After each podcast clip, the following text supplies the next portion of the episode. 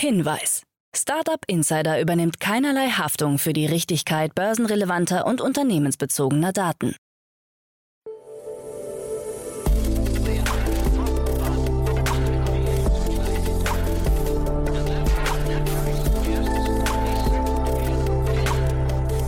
Startup Insider Daily.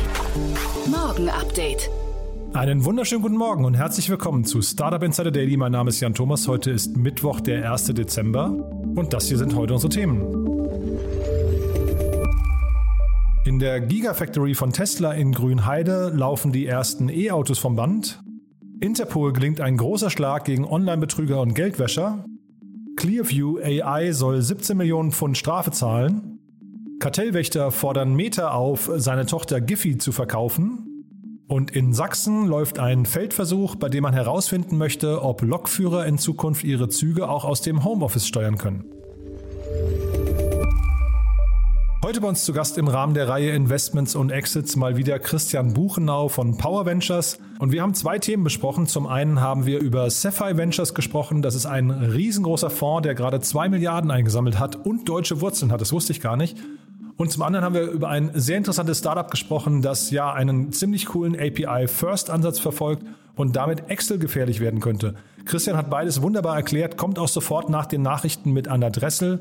Kurz noch der Hinweis auf die weiteren Folgen heute. Bei uns zu Gast heute um 13 Uhr ist Jörn Winter. Er ist der Co-Founder und CEO von Nebula Biosites. Und an dem Startup merkt man zum wiederholten Male, wie breit gefächert das Themenspektrum ist, das wir hier behandeln. Nebula Biosides hat ein neuartiges Desinfektionsmittel entwickelt, hat dafür gerade eine Finanzierungsrunde abgeschlossen, unter anderem mit dem HTGF. Ein sehr cooles Thema, wenn es wie gesagt auch ein bisschen anders gelagert ist als sonst. Und es ist auch ein recht junges Unternehmen und das passt zu der zweiten Folge heute Nachmittag. Denn um 16 Uhr geht es hier wieder weiter mit meiner lieben Kollegin Nina Weidenauer, die mal wieder drei junge Unternehmen vorstellt im Rahmen unserer Reihe Junge Startups.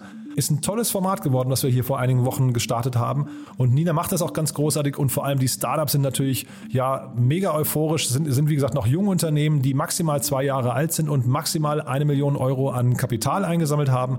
Von daher alles sehr jung und vor allem sehr energiegeladen. Macht großen Spaß, da reinzuhören. Das dann, wie gesagt, um 16 Uhr. Jetzt, wie gesagt, die Nachrichten mit Anna Dressel und dann Christian Buchenau von Power Ventures. Vorher nur noch mal ganz kurz die Verbraucherhinweise. Startup Insider Daily.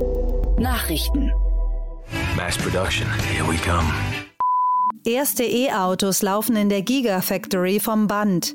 Tesla hat anscheinend in seiner neuen Fabrik in der Nähe von Berlin die ersten Autos produziert. Offiziell handele es sich nur um einen vorläufigen Test der Gigafactory mit fünf Fahrzeugen vom Model Y. Obwohl Tesla für seine Fabrik in Grünheide noch nicht alle benötigten Genehmigungen zusammen hat, ist die Produktion offenbar also bereits angelaufen. Laut dem Magazin Automobilwoche unter Berufung auf golem.de dürfen die jetzt produzierten Fahrzeuge noch nicht verkauft werden. In wenigen Wochen wolle man in der Gigafactory dann offiziell die Produktion starten. Ab Januar sollen 1000 E-Autos pro Woche in der Gigafactory produziert werden, heißt es. Sorgt 5G für halbautonomen Bahnverkehr? Der Telekommunikationsanbieter Vodafone hat angekündigt, entlang einer 25 Kilometer langen Teststrecke im sächsischen Erzgebirge das schnellste Mobilfunknetz Europas installieren zu wollen. Im Rahmen des Projekts Smart Rail Connectivity Campus erforscht die Technische Universität Chemnitz dabei die zukünftigen Potenziale der Kommunikation, Automatisierung und Digitalisierung im Bahnverkehr. Daraus ergeben sich möglicherweise interessante Anwendungsfelder für den Bahnbetrieb. Mit dem 5G-Campusnetz soll unter anderem erforscht werden, ob sich Züge sicher und effizient aus der Ferne steuern lassen könnten. Laut Vodafone Deutschland-Chef Hannes Ametsreiter sei Mobilfunk dann genauso reaktionsschnell wie das menschliche Nervensystem. Yes, sir. He's under a tremendous amount of stress. Gefühlter Stress im Homeoffice. Der neue Report Index Gute Arbeit des Deutschen Gewerkschaftsbunds ist erschienen und sollte Arbeitgebern und Arbeitnehmern gleichermaßen zu denken geben. Denn laut dem Report birgt der aktuelle Trend zum Homeoffice auch deutliche Nachteile. Zwar gäbe es im Homeoffice weniger Ablenkung und die teilweise aufwendige Pendelei zum Arbeitsplatz entfalle, jedoch scheint auch der gefühlte Stress zuzunehmen. So gaben 32 Prozent der Befragten an, dass ihre Arbeitsbelastung zugenommen habe, seit sie von zu Hause arbeiten, während nur 15 Prozent angaben, dass sie sich im Homeoffice weniger belastet fühlen. Dies könnte teilweise mit der Ausstattung des heimischen Arbeitsplatzes zusammenhängen, da nur 57 Prozent der Beschäftigten über ein dezidiertes Arbeitszimmer verfügten, während sich alle übrigen mit Behelfslösungen wie Schlaf-, Wohn- oder Esszimmer begnügen müssten. Hinzu käme die größtenteils fehlende Unterstützung von Seiten der Arbeitgebenden, denn 91 Prozent der Arbeitnehmerinnen und Arbeitnehmer gaben an, dass sie keinerlei Zuschüsse zu Strom- und Internetkosten erhielten. Zu guter Letzt begrüßen zwar viele der Befragten die Fortschritte in der Digitalisierung, sehen sich aber teilweise durch neue Software und Apps überfordert. Für den Report wurden rund 6000 zufällig ausgewählte Arbeitnehmerinnen und Arbeitnehmer im Zeitraum von Januar bis Juni 2021 telefonisch befragt. Elon Musk schreibt Warn-E-Mail an seine Angestellten. Das Raumfahrtunternehmen SpaceX von Elon Musk hat weiterhin Produktionsprobleme beim Raptor-Triebwerk des Raumfahrzeugs Starship. Space Explorer liegt eine E-Mail des Milliardärs vor, in der er schreibt, dass die Krise um die Raptor-Produktion viel schlimmer sei, als es noch vor ein paar Wochen schien. Das soll nach dem Ausscheiden des früheren Senior Managements aufgefallen sein. In seiner E-Mail bittet er zudem um Verstärkung von den Angestellten, die über die Thanksgiving-Feiertage gerade keine wichtigen Familienangelegenheiten haben, trotzdem zu arbeiten. Mit den Worten, wir sind wirklich vom Bankrott bedroht, wenn wir es nicht schaffen, im nächsten Jahr mindestens alle zwei Wochen einen Starship-Flug durchzuführen, beendet der 50-Jährige die E-Mail an seine Mitarbeiterinnen und Mitarbeiter. Times are hard, you're afraid Clearview AI soll 17 Millionen Pfund Strafe zahlen. Anfang 2020 war Clearview AI in die Schlagzeilen geraten, weil das Startup über eine Datenbank von mehr als drei Milliarden Bildern von Privatpersonen verfügen soll. Die Datenbank soll demnach aus Bildern von öffentlichen Plattformen wie Facebook und YouTube, aber auch von dem Bezahlservice Venmo zusammengestellt worden sein. Darum soll Clearview AI nun ein Bußgeld in Höhe von mehr als 17 Millionen Pfund zahlen. Dies hat die britische Datenschutzbehörde Information Commissioners Office ICO am Montag bekannt gegeben. Zusätzlich wird das Startup aufgefordert, keine Daten von Menschen aus dem Vereinigten Königreich mehr zu verarbeiten und sie zu löschen. Die Maßnahmen folgen auf eine Untersuchung des ICO und der australischen Datenschutzbehörde. Den Untersuchungen zufolge besitze das Startup inzwischen über 10 Milliarden Bilder von Personen, die selbst größtenteils nichts davon wissen. Totale Kontrolle in chinesischer Provinz. In der chinesischen Provinz Henan wird ein Überwachungssystem mit Gesichtserkennung aufgebaut, um ausländische Journalisten und Studierende sowie andere verdächtige Personen verfolgen zu können. Dies geht aus einer Ausschreibung der Provinz hervor. Dabei sollen 3000 Kameras mit nationalen und regionalen Datenbanken verbunden werden. Auch soll beispielsweise ein Alarm gegeben werden, wenn sich eine der betreffenden Personen im Hotel registriert, ein Flugticket kauft oder die Provinzgrenze überschreitet. Journalisten werden in diesem System nach den Ampelfarben Rot, Gelb und Grün eingeteilt, um die Dringlichkeit der Nachverfolgung zu kennzeichnen. Den Zuschlag für das Projekt, das schon im Juli ausgeschrieben worden war, habe im September das chinesische Software- und IT-Unternehmen Newsoft erhalten. Dies berichteten die Forscher von IPVM, einer in den USA ansässigen Forschungsfirma für Überwachungstechnologie. Sell it all today. UK-Kartellwächter fordern Meta zum Verkauf von Giphy auf. Nach ausgiebiger Prüfung haben die britischen Kartellwächter von der Competition and Markets Authority, CMA, von Meta, ehemals Facebook, die Rückabwicklung des Kaufes von Giphy gefordert. Hintergrund sei die konzentrierte Marktmacht, die Meta durch die Übernahme gegenüber anderen Social-Media-Plattformen erreiche. So bestehe etwa die Gefahr, dass Meta die GIFs von Giphy nur noch für eigene Plattformen wie WhatsApp, Facebook und Instagram zulassen könne, die bereits heute 73 Prozent der gesamten Social-Media-Zeit in Großbritannien auf sich vereinten. Außerdem erhielte Meta durch die Einbindung von Giphy auch einen erweiterten Zugriff auf die Nutzerdaten von Konkurrenten wie Snapchat, TikTok und Twitter, sobald deren Nutzer von Giphy Gebrauch machten. Facebook hatte Giphy im Mai letzten Jahres für 400 Millionen US-Dollar übernommen. Interpol gelingt Schlag gegen Online-Betrüger und Geldwäscher. Im Rahmen einer viermonatigen konzentrierten Aktion mit dem Codenamen Haeshi 2 hat Interpol zahlreiche Online-Betrüger und Geldwäscher dingfest gemacht, größtenteils mit Delikten von Heiratsschwindel über Investitionsbetrug bis hin zu Geldwäsche mit illegalem Online-Glücksspiel. Dabei wurden 1003 Verdächtige verhaftet, rund 1660 Fälle abgeschlossen und etwa 2350 Bankkonten blockiert, so das Fazit der Ermittler. Insgesamt wurden knapp 27 Millionen US-Dollar sichergestellt. Laut Interpol handelte es sich um die erste wirklich globale Operation gegen online gestützte Finanzkriminalität mit Kooperation von Polizeibehörden auf allen Kontinenten. Zwischen Juni und September dieses Jahres waren insgesamt Polizeibehörden aus 20 Ländern in die Aktion involviert. 5G könnte bis Ende 2021 bereits zwei Milliarden Menschen erreichen. Beim Umstieg auf die fünfte Mobilfunkgeneration stehen vor allem die Anwender in Nordamerika und China in der ersten Reihe.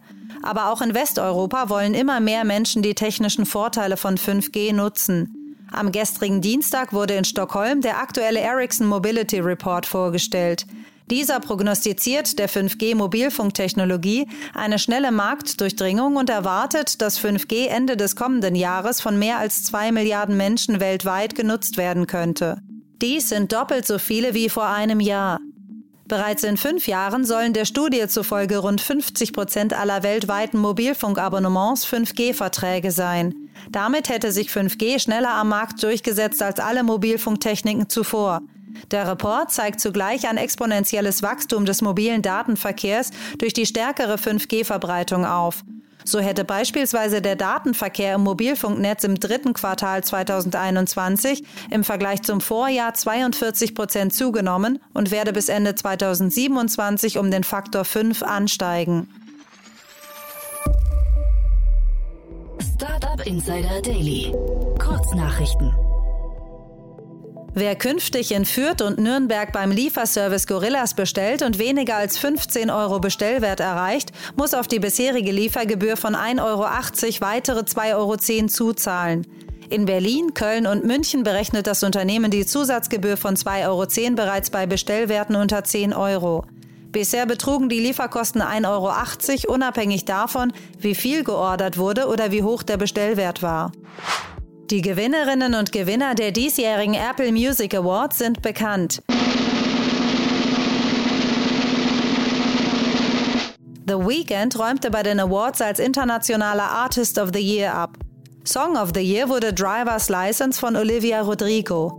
In Deutschland wurde Rin Artist of the Year eBay übernimmt das Authentifizierungsgeschäft von SneakerCon Digital, ein Unternehmen, das die Echtheit von Sneakern überprüft. Sollte ein betreffender Schuh für mehr als 100 US-Dollar auf eBay verkauft werden, geht dieser bereits seit letztem Jahr durch die Hände der Firma, bevor der Schuh überhaupt versendet wird. Der Elektronikkonzern Sony scheint seine Rückkehr in den Mobile Gaming Sektor vorzubereiten. Einem Patent zufolge könnte das Unternehmen einen Smartphone-Controller im PlayStation-Look planen, der optisch an das Gamepad erinnert, also zwei Controller-Module beinhaltet, zwischen denen ein Smartphone eingespannt wird. Das Patent wurde letzte Woche von der japanischen Sony-Abteilung veröffentlicht. Berichten von Bloomberg zufolge soll Apple an einer neuen Ladetechnik arbeiten. Dabei könnten iPhones und iPads drahtlos geladen werden, ohne dass zwischen Geräten und Ladestation eine Berührung erforderlich wäre. Apple spricht demnach von alternativen Methoden zum drahtlosen Laden, die über größere Entfernungen als eine induktive Verbindung funktionieren. Und das waren die Startup Insider Daily Nachrichten von Mittwoch, dem 1. Dezember. Jetzt geht es weiter im Programm mit Investments und Exits. Startup Insider Daily. Investments und Exits. Ich freue mich sehr. Christian Buchenau ist wieder hier von Power Ventures. Hallo Christian. Hallo, grüß dich. Freue mich, dass du da bist, Christian. Wir haben letztes Mal über Moonfair gesprochen und äh, du hast was mitgebracht, was so ein bisschen daran anknüpft, ne? Ja, erstmal herzlichen Dank für die Einladung. Ähm, ja, ich darf mir ja immer hier News aussuchen und ähm, deswegen wollte ich eine kleine Brücke zum letzten Podcast quasi schlagen.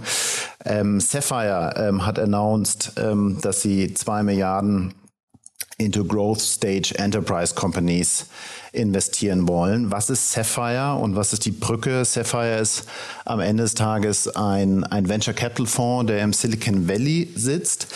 Ähm, was ist das Interessante daran? Sapphire ist eigentlich als äh, Fund von SAP entstanden. Also SAP ähm, war dort Single LP, also einziger Investor und ähm, hat äh, unabhängig von SAP dann ähm, Investments in Startups irgendwo gemacht. Und das Interessante dabei ist aber auch, dass äh, Sapphire eigentlich eine sehr interessante Strategie hat, weil sie auch einen Fund of Fund haben und mit diesen in Early Stage Fonds investieren und dadurch eigentlich einen sehr guten Zugang und eine gute Übersicht ähm, über Early Stage D-Flow irgendwo weltweit haben. Ja, das bedeutet, durch das Investment in die Fonds sind sie eigentlich gleichzeitig in wahrscheinlich Tausende von Startups investiert, nämlich in den jeweiligen Portfolios der Fonds und ähm, haben dann ein System entwickelt, bei dem sie eigentlich dann direkt in die besten dieser Portfoliofirmen der jeweiligen Early-Stage-Fonds investieren können.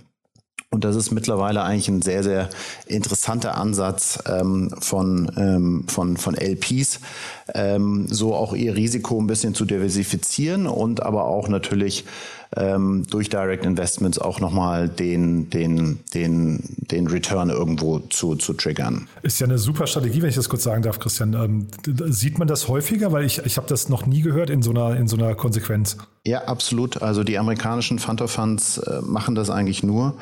Ähm, ich kann dir jetzt nicht genau sagen, was die Verteilung ist, aber die versuchen eigentlich ähm, einen großen Teil in die Early Stage Funds zu investieren, einen anderen großen Teil in äh, Direct Investments, nämlich in Portfoliofirmen der jeweiligen Funds.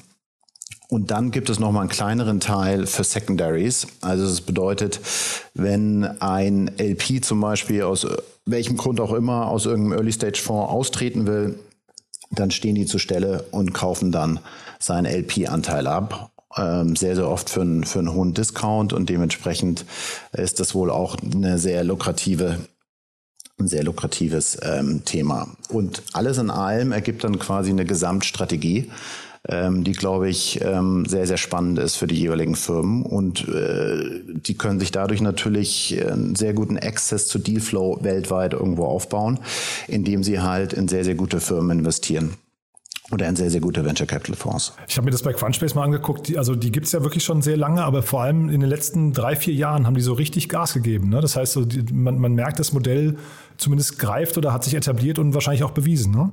Ja, absolut. Also ich bin kein Experte. Ich weiß aber, dass der Hasso Plattner das, glaube ich, damals initiiert hat und ähm, ähm, das Venture Capital ja, per se hat sich weltweit äh, wahnsinnig weiterentwickelt über die letzten Jahre. Ich glaube, das kriegen wir, kriegst du vor allem mit, weil du ja jeden Tag die News auch irgendwo hast. Und dementsprechend ähm, ist der Anteil auch an Direct Investments deutlich größer geworden. Ein Beispiel übrigens aus Berlin ist Contentful. Also Sapphire hat in meines Wissens zumindest in Point Nine investiert und hat dann wahrscheinlich Contentful über die Jahre irgendwo begleitet oder beobachtet natürlich auch das ganze Wissen von Point 9 dann irgendwo nochmal mitbekommen und ist dann irgendwann ähm, bei einer Stufe direkt in Contentful reingegangen, wo es dann wahrscheinlich für eine Point 9 auch keinen Sinn mehr macht, mitzuziehen, weil eben zu hohe Bewertungen. Und dementsprechend kann man dann als VC-Fonds auch ähm, seinen LPs wieder, wiederum Zugang zu sehr überzeichneten Runden irgendwo gewähren. Und dementsprechend ist das eigentlich eine Win-Win-Situation und ähm, macht deswegen für alle Parteien ähm, Sinn. Und jetzt haben sie zwei Milliarden äh, insgesamt ne, in, dieser, in dieser neuen Konstellation. Davon ist eins ein Opportunity Fund. Äh, da hatten wir gestern Maria Helena äh, Ametsreiter hier zu Gast von Speed Invest. Die haben auch einen Opportunity Fund rausgebracht. Das ist auch gerade so ein großer Trend, ne? dass man irgendwie versucht, seine, seine Pro-Rata-Anteile äh, zu wahren, richtig? Absolut. Also die Firmen, die gut funktionieren, sind äh, meistens in den, in den nächsten Runden überzeichnet. Und ähm, dementsprechend sind die Pro-Rata-Rechte natürlich ein sehr, sehr, sehr, sehr gutes Asset. Und das will man ähm, dann irgendwo ähm, in einem Art von Opportunity Fonds auch irgendwo ähm, ausnutzen. Ja? Dass man eben diesen Zugang hat in oft sehr überzeichneten Runden. Und dann hast du ja jetzt noch ein anderes cooles Thema mitgebracht. Das ist eigentlich ein, weil wir, wir schwenken quasi von Amerika jetzt rüber nach Europa oder so ein bisschen pendeln wir nach Europa, weil es geht auch um New York dabei, ne? Absolut. Äh, die Firma Abacum. Ähm ähm, vielleicht mal kurz die, ähm, die News und ein paar Daten zur Firma generell. Ähm, die Firma wurde 2019 im schönen Barcelona gegründet und hat aber mittlerweile ihr Headquarter in New York, also das, was du gerade angesprochen hast. Das kann aber wahrscheinlich auch damit zu tun haben, dass sie im YC-Badge in 2021 waren und meines Wissens äh, müssen alle Firmen, die dort teilnehmen wollen, eine Delaware Entity haben. Und ähm, aber New York macht wahrscheinlich per se auch so Sinn. Dementsprechend ähm, ähm, New York Headquarter, Barcelona vielleicht Developer ähm, äh, Standort oder beides. Ähm, die geschätzten Kollegen von Creandum haben dort ähm, äh, Anfang 2021 eine 7 Millionen Seed-Runde gemacht und nachdem der CEO verlauten hat lassen, ähm, dass die Firma dieses Jahr 15-fach gewachsen ist, sollte es auch kein Problem gewesen sein, eigentlich da eine 25 Millionen US-Dollar-Runde mit Atomico zu raisen.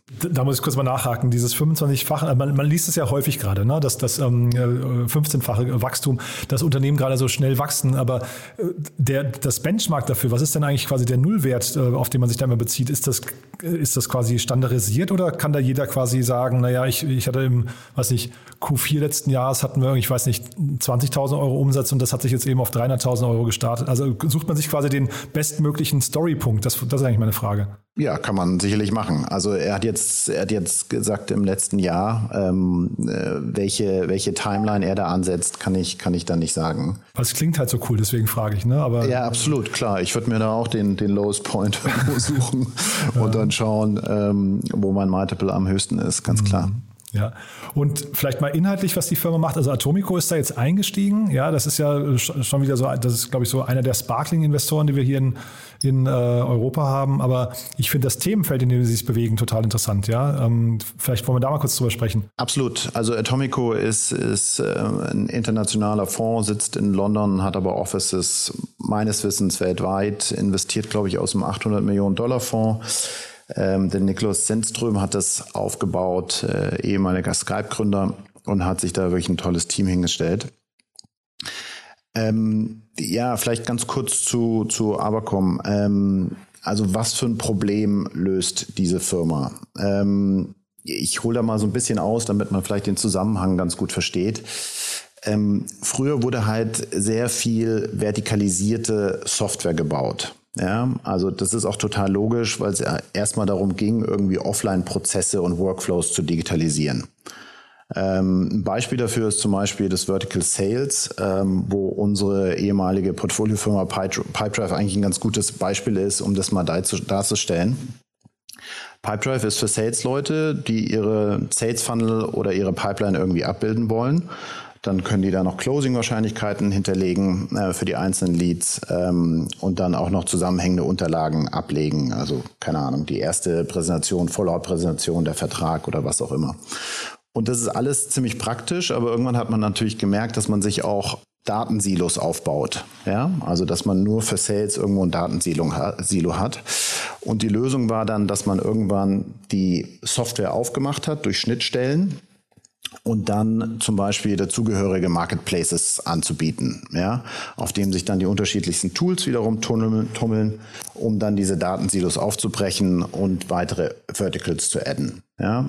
Bei Pipedrive kann man dann zum Beispiel Outfunnel äh, äh, integrieren und dann hat man die Marketingdaten für die Sales-Daten noch, um diese halt anzureichern. Dann kannst du zum Beispiel sagen, aus welchem Marketingkanal kommen jetzt die bestkonvertierendsten ähm, Leads. Ähm, das ist ja absolut eine interessante Info. Und so haben sich dann immer mehr Ökosysteme in den unterschiedlichsten Verticals ergeben. Eine weitere Entwicklung ist eigentlich, dass es heute, siehst du teilweise Headless-Systeme in den unterschiedlichsten Bereichen, wo du Backend und Frontend entkoppelt hast, einfach nur um noch leichter ähm, einen Tech-Stack irgendwo zu integrieren.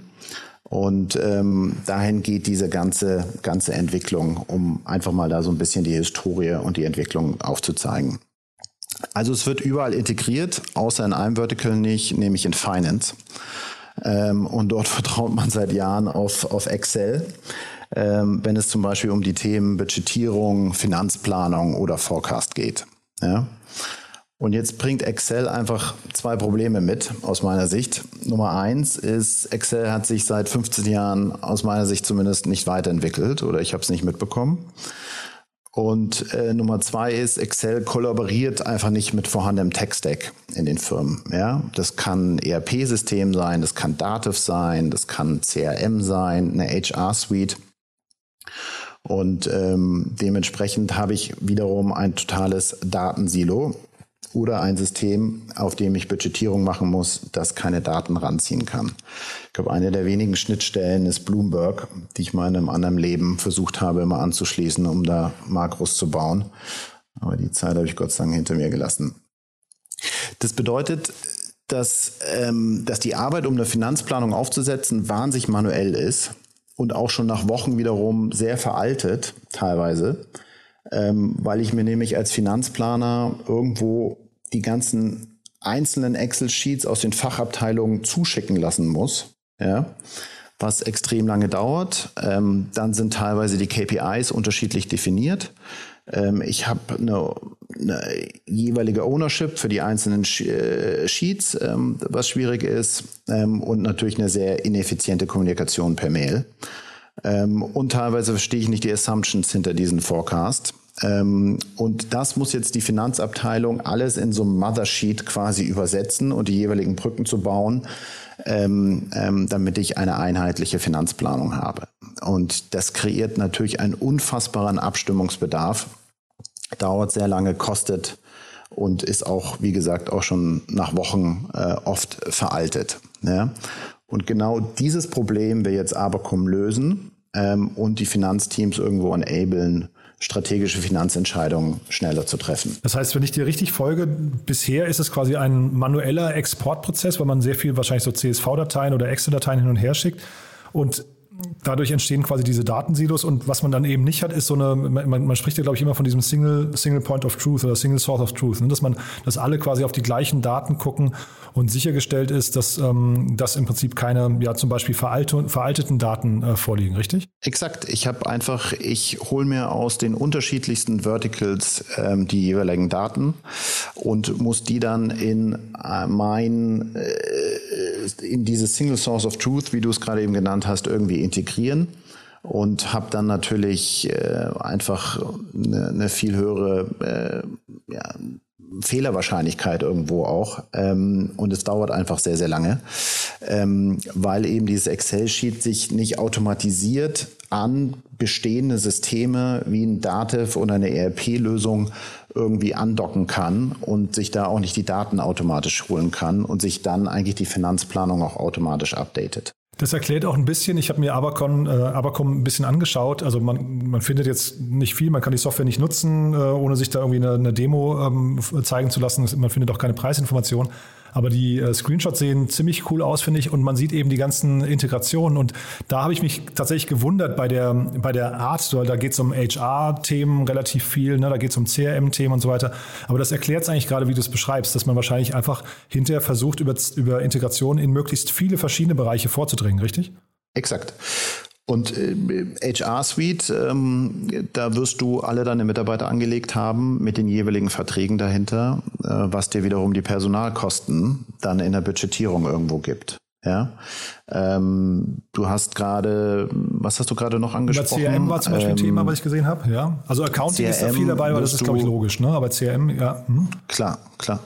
CRM hast du deine deine Abschlusswahrscheinlichkeiten und kannst so besser forecasten. Ja, also der zieht sich quasi automatisch ähm, die Wahrscheinlichkeiten, die von den Sales-Leuten irgendwo hinterlegt wurden und kann so dann auch immer wieder updaten wenn zum Beispiel jetzt ein großer Enterprise-Account doch nicht gekommen ist. Ja, das wird automatisch gepusht vom CRM in meine Planung rein. Und ähm, da muss keiner sich jetzt irgendwie den CSV aus dem, aus, dem, aus dem CRM holen, dann an den Finanzer irgendwo schicken und der datet dann ähm, irgendwie die Formel in Zeile äh, XB äh, 34 irgendwie um, ähm, sondern es wird einfach automatisch äh, eingepflegt. Also die Hörerinnen und Hörer sollten sich mal bei abacum.io ist das ähm, unter Solutions mal den Bereich Founders angucken. Da, da bekommt man schon so, finde ich, Lust darauf, sich das mal dann auch zeigen zu lassen. Ähm, denn das, das sieht so ein bisschen aus wie Notion, finde ich, aber eben auf Excel. Ja? Ähm, hat, hat einen sehr zugänglichen Touch, finde ich. Ja. Ja, ja, ja, absolut. Ähm, wie ist das denn, Christian, aus deiner Sicht? Also, wenn man diese ganzen API-Schnittstellen, wenn man sich das alles vorstellt, eigentlich müsste doch eine, eine moderne Firma komplett auf API laufen, oder?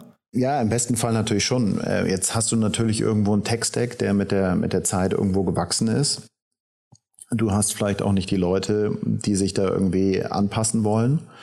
Ähm, und dementsprechend, ähm, das kreiert natürlich irgendwo ja, eine, eine Governance, die schwierig ist, irgendwo zu durchbrechen. Und ich glaube, so ein Tool kann halt auch, sag ich mal, mehr, also bessere Daten kreieren, schneller die Daten kreieren. Und ich glaube aber auch, für weniger Friction innerhalb einer Firma sorgen, ähm, weil der Finanzer muss natürlich nicht die ganze Zeit den Fachabteilungen irgendwo hinterherlaufen und die Deadlines irgendwo setzen. Ja? Und du hast natürlich immer abgedatete Daten und das emotionalisiert oder äh, was ist das der Unterschied zu immer der ne, ähm, ähm, du hast keine emotionale Diskussion am Ende des Tages mehr, weil sie, weil sie eben datenbasiert ist. Und das ist das Spannende, wie du gesagt hast, ähm, die bauen Integration. Ich habe jetzt mal vier rausgesucht, Dativ, Salesforce, Stripe und Personio. Damit decke ich eigentlich viele Kostenstellen, aber auch Umsatztrigger irgendwo ab. Stripe hat die ganzen Payment-Daten, Personio haben wir schon drüber gesprochen, Personalkosten zum Beispiel. Salesforce kann mittlerweile alles, aber in dem Fall vielleicht die Sales-Daten und Dativ Accounting und die werden alle in dem Tool zusammengefasst.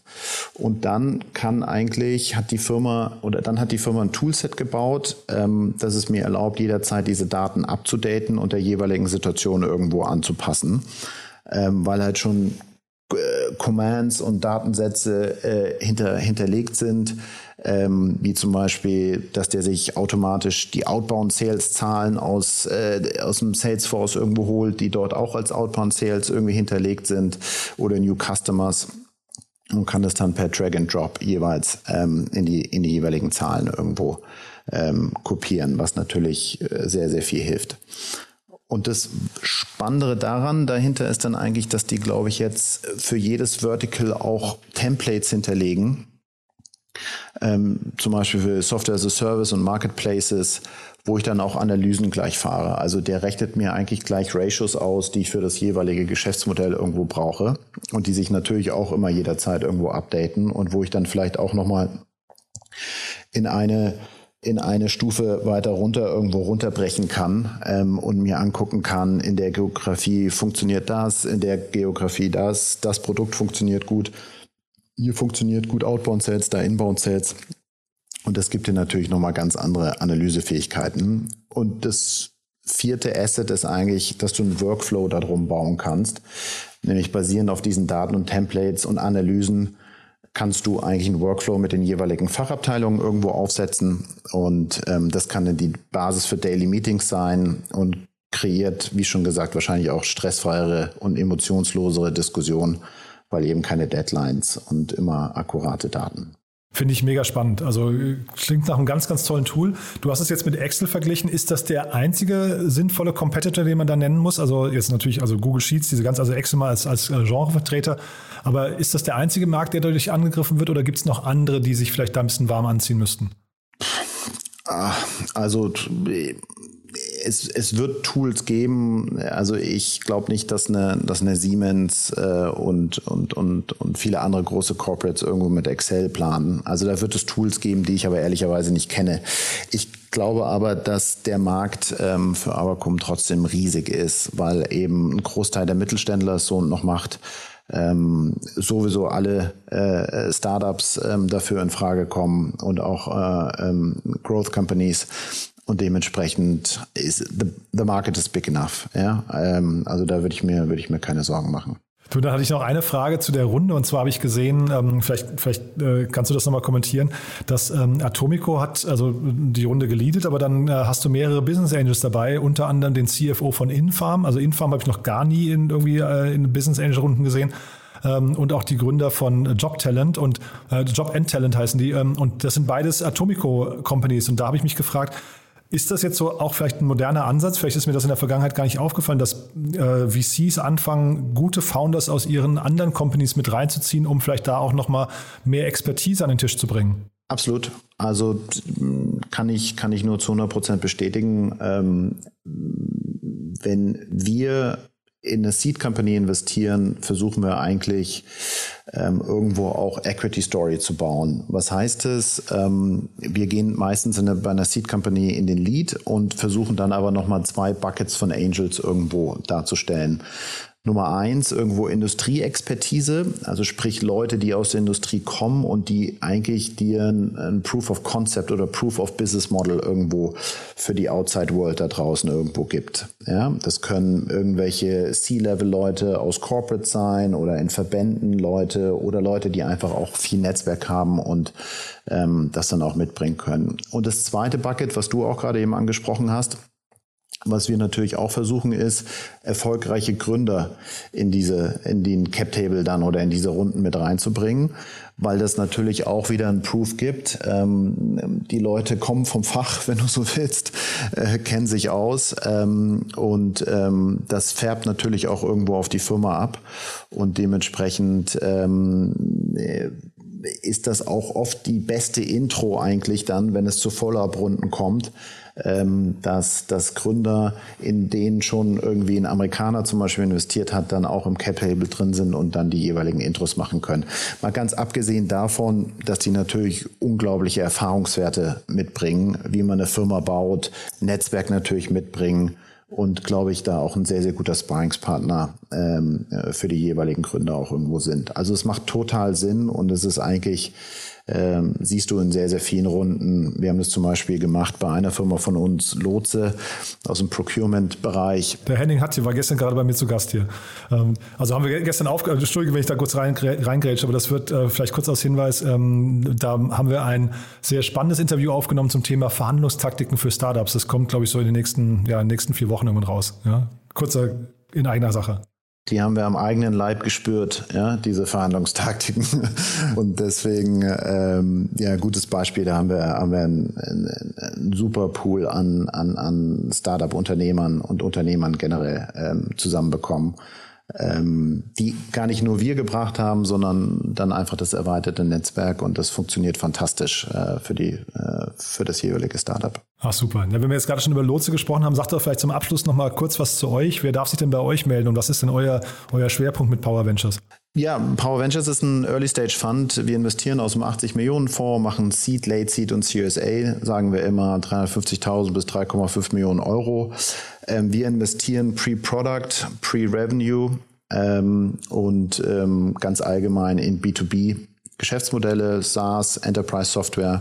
Wir haben aber auch teilweise Hardware gemacht, Robotics, zum Beispiel mit Wandelbots aus Dresden, glaube ich, ist, ist, ist ganz bekannt ähm, oder ähm, auch CoboWorks. Und ähm, ja, wir wir suchen nach talentierten Gründern, ähm, die ein riesiges Problem oder die davon irgendwie äh, besessen sind, äh, große Probleme zu lösen ähm, und dafür ähm, die jeweiligen äh, Lösungen eben bauen äh, mit ihren Startups. Und genau die wollen wir kennenlernen und ähm, finanzieren die dann auch. Was ist denn gerade so ein Riesenproblem, was du siehst, was du gerne lösen möchtest? ja, ich finde das super interessant, weil also ich meine, es gibt ja so unglaublich viele Teams, ne? aber wenn du jetzt gerade, sagst, also wir, wir, haben ja jetzt gerade über ein, ein Beispiel gesprochen, das habe ich zum Beispiel gar nicht als ähm, Problem gesehen, ne? dass das Excel quasi quasi Datensilos äh, hervorruft und dann irgendwie sehr aufwendige Prozesse haben. Wäre das jetzt so ein großes Problem gewesen oder denkst du eher an Wandelbots oder denkst du eher an, ich weiß gar nicht, den Supermarkt der Zukunft? Also eher nicht den Supermarkt der Zukunft. Ähm, aber Wandelbots wird ein Riesenproblem lösen, Lotse wird ein Riesenproblem lösen und Abercom löst auch ein Riesenproblem. Also man muss sich da gar nicht auf dem Vertical irgendwie äh, festlegen. Was ich eigentlich damit meinte ist, ähm, du hast, glaube ich, zwischen 2008 und 2012 hast du viele Teams gesehen, die hätten morgen wahrscheinlich irgendwie Kerzen verkaufen können und übermorgen eine SaaS-Lösung für HR bauen können. Vollkommen wurscht. Hauptsache, es hat in den USA funktioniert. Und wonach wir jetzt mehr suchen, und äh, das sieht man auch in den Gründerprofilen, ist eigentlich, dass du, dass du Gründer findest, die sich schon seit ein bis zwei Jahren mit Problemen beschäftigen und eigentlich mit diesen Problemen schwanger gehen und dann nach und nach diese Lösung irgendwo bauen wollen. Ja, und das ist, glaube ich, ein, ein sehr authentischer Startpunkt irgendwo, um eine Firma ähm, zu lösen. Und auch da die Kollegen von Lotse zum Beispiel, ähm, die haben sich über zwölf Monate mit dem Thema vorher irgendwo beschäftigt. Ähm, der Henning in seiner BCG-Zeit hat das Thema irgendwo mitbekommen und hat dann mit dem Jan zusammen ähm, teilweise auch mit meinem Kollegen Felix dann irgendwo an dieser Idee gearbeitet. Und ähm, das finde ich, finde ich einfach sehr, sehr authentisch und ähm, wir glauben zumindest, dass das ein, ja, ein essentieller Grund auch irgendwo ist, ähm, äh, dass eine Firma erfolgreich werden kann, ähm, äh, weil die Gründer halt sich sehr schon viel überlegt haben, ähm, wie, man, wie man das ganze Thema irgendwo lösen kann. Deswegen kann ich das eher allgemeiner beantworten, als jetzt spezifisch zu sagen, das ist der Megatrend in den nächsten 15 Jahren. Nee, finde ich auch total richtig so. Ähm, und wenn du sagst Pre-Product und Pre-Revenue, das heißt ja im Prinzip noch äh, PowerPoint-Ebene, ne? aber dann höre ich jetzt gerade raus, es sollte nicht ein kopiertes äh, Pitch-Deck aus Amerika sein. Mein Gott, kann auch toll sein, ja. Also ich will ja. gar nichts ausschließen. Wir haben ein großes Aha. Antiportfolio und dementsprechend, ähm, da wird auch, wird auch schon ähm, das ein oder andere Copycat dabei gewesen sein. Ähm, ja. Aber klar, das andere gibt dir einfach mehr Konfidenz, äh, wenn mhm. jemand sich nicht erst gerade damit anfängt zu beschäftigen, so wie du selber dann, wenn du den Pitch mhm. siehst, sondern wenn jemand schon vielleicht Kundengespräche geführt hat, sich den Markt angeschaut hat, äh, vielleicht schon ein Mockup gebaut hat, äh, einen ersten LOI mit dem Kunden irgendwo schon, mit dem man vielleicht was zusammen entwickeln kann, ähm, Industrieexperten interviewt hat ähm, und so weiter und so weiter. Ja, vielleicht schon mal ein bisschen Content gepublished. Also ich glaube, da kann man sehr viel Pre-Product und Pre-Revenue auch irgendwo machen und das gibt, gibt natürlich uns Konfidenz, wenn sich jemand länger mit dem Thema beschäftigt. Ich glaube, das ist ganz logisch. Ja, ne, ich glaube, es gibt ja wahrscheinlich auch bei vielen den Punkt, wenn sie sich lange damit beschäftigen, kommt ja manchmal die Überzeugung, ist vielleicht auch doch keine so gute Idee, ne? Ja, ja, da muss man aufpassen, ja. dass, dass, man, dass man da nicht alles in Frage stellt. Also eine gewisse Naivität äh, gehört auch dazu und ist, glaube ich, auch wichtig. Ja, aber zeitgleich wollt ihr ja keine Fehler in, äh, finanzieren, das mache ich damit auch. Ne? Also Vollkommen klar, aber wenn du ein sehr, sehr fähiges Team hast, dann wird es auch diese Fehler in der Zukunft irgendwie ausmerzen und, und dementsprechend da auch wieder Lösungen finden. Ja, also deswegen ist ja für einen, für einen Seed-Investor ist einfach Team, Team, Team das aller, aller, aller Wichtigste. Und ähm, die eben dann die Fähigkeit haben, ähm, sich, sich da irgendwo zu arrangieren oder, oder das Produkt irgendwo ähm, zu adapten. Super, Christian. Jetzt haben wir zum Schluss noch ein bisschen über Allgemeinschauplätze gesprochen, aber das fand ich super. Äh, lieben Dank, dass du da warst und dann freue ich mich aufs nächste Mal, ja? Vielen Dank. Bis dahin, ne? Tschüss. Ciao. Servus.